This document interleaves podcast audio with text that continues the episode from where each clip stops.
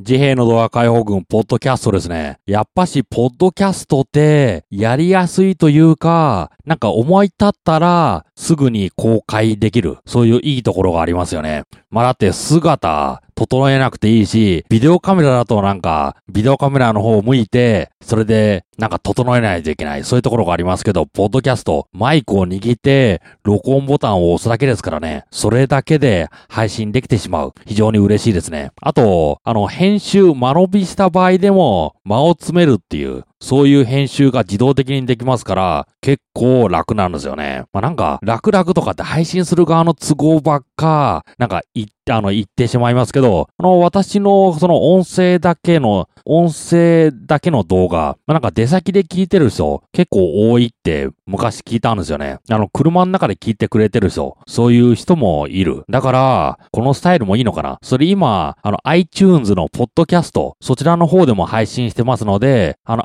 iPhone または iPod Touch、または、なんだ、普通の iPod でもいいのか。あの、ぼ、私のこの動画っていうか、私のこのせ私のこの音声だけの動画、音声だけのコンテンツが、この簡単に iTunes 経由で転送できる。非常に便利なのかなと思いますね。それ今日の、今日っていうか、今日2回目のポッドキャストの話題。あの地震雲という、そういうものを皆さんどう考えてますかねなんか、あの、今まで見たようなことのないような雲を見ただけで、なんかこれはおかしいみたいにみんな思ってしまう。でも、あの、雲のこと知らないのに、今なんか特徴的な雲を見たところで、これがおかしいのか、それとも普通の雲なのか、普通の人って判断できないんですよね。だから、雲なんか全然興味なかった人が、これいきなし空見て、なんかおかしいねって言っちゃうの。まあ、軽々しいのかなと思いますね。だから、地震雲とかって、地震雲とかという前に、あの、10個20個ぐらい、その正常の雲の形、それが空で言える人じゃなければ、まあ、その話相手にしない方がいいのかな。そう思いましたね。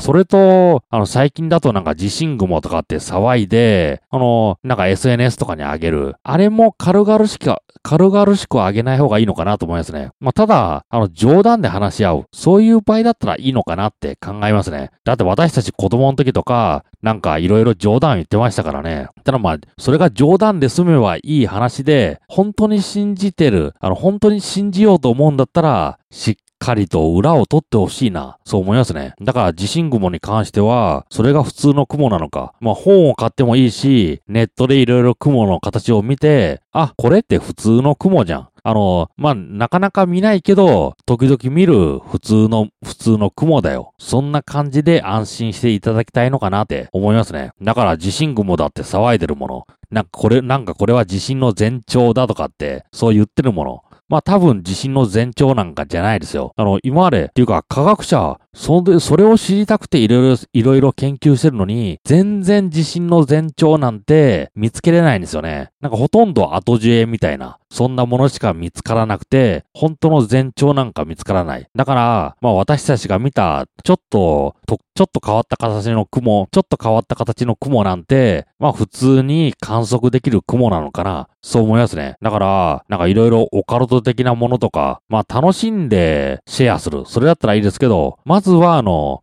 そう自分がその楽しみとかオカルトとかそういうのじゃなくて、本当に情報としてつぶやくんでしたら、一呼吸置いた方がいいのかな。そう思いましたね。まあ何でも、なんか変なことだってつぶやく。そうすると、自分の品位、自分の品位失われ、自分の品位を疑われますからね。だからそこら辺気をつけてほしいなと思いました。ということで、自閉のドア解放軍ポッドキャスト、そろそろ終わりにします。